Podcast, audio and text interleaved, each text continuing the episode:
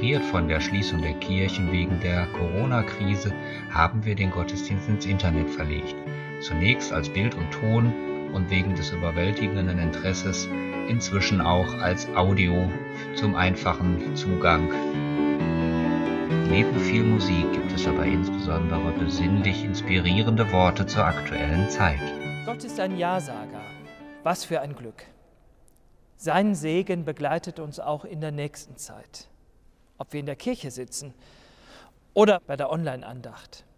Er sagt Ja zu uns. Ja, ich fange dich auf. Ja, ich will dich tragen.